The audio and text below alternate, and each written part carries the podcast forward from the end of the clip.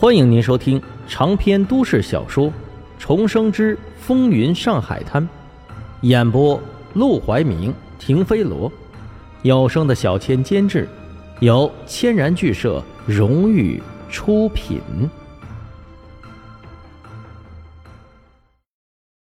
第一百四十二章，最后一个办法，那就只剩下最后一个办法，就像他刚来大上海时。劫走刀疤男那一票烟土一样，坑蒙拐骗抢，烟土从国外进入国内市场，且不说远渡重洋这漫漫长路，单是进入中国境内，从上海市码头到各大仓库集货地点，也要走不少路，其中有不少下手机会。当然，谁都知道有下手的机会，但直到现在都没有人真的动手过。其中的原因不用想也知道，不敢。但凡运送烟土的，少不了要全副武装，刀剑棍棒都是最基础的配备，搞不好他们还会配枪。说是坑蒙拐骗抢，但真的抢起来，很容易发展成硬拼的局面，那就落于下下策了。这种主意也用不着他出山，黄金荣自己就能搞定。他既然找手下问了，一定是想要更好更妙的点子。但不管多妙。还是离不开暗地里下手，直到回了赌馆，沈梦生还是一无所获。不过他倒是不着急，一来烟土生意本来就是大事，不急于一天两天；二来他很清楚，诸葛亮都有犯懵的时候，他越是逼自己，越容易钻进死胡同。倒不如该干什么干什么，说不定忽然就有了灵感。第二天，他短暂睡了几个小时之后，就把梦莹留在娇小娘那里。自己单独出门去了，两个女人都以为他要去办正事，殊不知沈梦生是约会来了。为了显得庄重一些，他还特地买了西装皮鞋，抹了发油，好好的捯饬了一番。当苏小曼走出大门，抬眼就见了一个英俊潇洒的青年男子，正西装革履，手捧鲜花，站在树下注视着她，如此浪漫，如此温柔。他脸颊一红。难得表现出几分乖巧柔婉的模样，小步走到沈梦生的面前，笑眯眯的：“干嘛买花呀？多浪费钱！”谁说是买的了？这是我偷偷从隔壁公寓花园里偷摘的。眼见苏小曼脸色开始变得不好看，沈梦生笑意更浓：“逗你的，这是我刚刚用了半个月的薪水买来的。”这还差不多。苏小曼抿嘴一笑，伸手就要接过来，但沈梦生却轻轻一躲，故意做出愕然的表情：“你干什么？这花不是给我买的吗？”沈梦生一本正经的摇头：“不是啊，谁说给你买的？”脸上的笑容瞬间消失，苏小曼忍无可忍，气呼呼的瞪了他一眼，扭头就走。沈梦生注视着他特地打扮过的窈窕背影，再也忍不住，纵声大笑。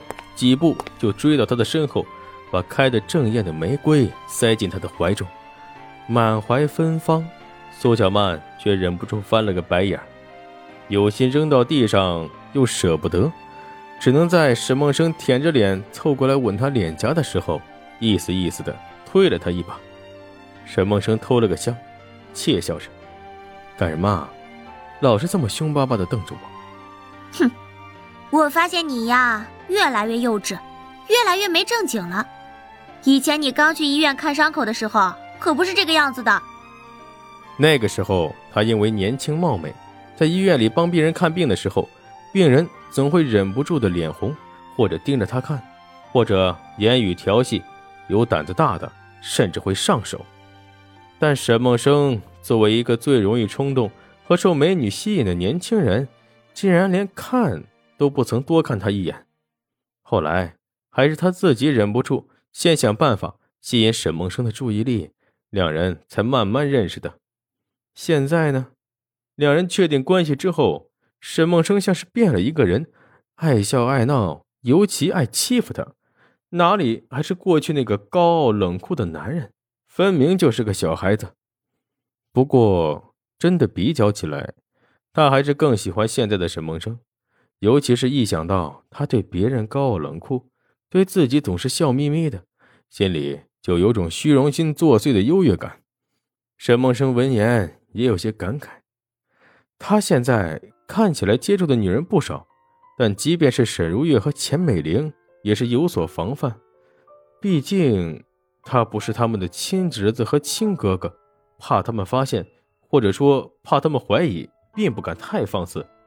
甚至在焦小娘面前，他都没有表露出太多有的没的，怕他和黄振义通气。只有苏小曼，他是百分之百信任，百分之百放松。想到此处，他不禁握紧了苏小曼的手。以前是对人有防范之意，现在是因为喜欢你，信任你。才会在你面前没有保留。他难得吐露真心话，表情真挚的要命。对别人我不会这样，只对你这样。听到这话，苏小曼还有什么不满意的？她脸颊一红，要不是在大街上害羞，都想扑进沈梦生的怀里献吻了。两个人肩并着肩，说说笑笑的走进了电影院，却没注意到几个人正在电影院门口附近拐角处。鬼鬼祟祟的盯着他们的背影。哟，这沈梦生够牛的啊！刚刚得了个黄真义的女人，自己又泡了个小护士。听说他昨晚带了个妞去赌馆陪着。马哥，过去你在黄振义的赌馆可没这待遇。马先生啐了一口，平时装的和蔼可亲的笑容，如今只剩下狰狞。待会儿你们进去。给我好好教训教训他，先在他头上拉屎撒尿，然后废了他右手。是。虽然主动约苏小曼出来看电影的人是沈梦生，但真的坐进了电影院里，他却很快就昏昏欲睡。一来这电影院条件不像现在这么好，又昏暗又潮湿，还带一股霉味儿让他很不舒服；二来他本来就累了一晚上，今天才睡了几个小时。坐在黑暗的环境里，很容易瞌睡连连。三来，今天放的是美国爱情电影，镜头老旧，节奏缓慢，男女主人公站在一起就嘚啵嘚啵的互诉衷肠，便是在后世他也看不下去，就别说现在他满怀心事了。喂，苏小曼眼见他要睡着，不满的用手肘轻轻撞了撞他的肩膀。花那么多钱买的电影票，你不看电影还睡觉，不许睡！沈梦生脑袋一歪，仗着电影院里人不多，尤其左右两边都空着，大方的枕到了他的肩膀上，闻着扑鼻的发香，他忽然有几分冲动，大手竟然不老实的朝他衣服里面钻去。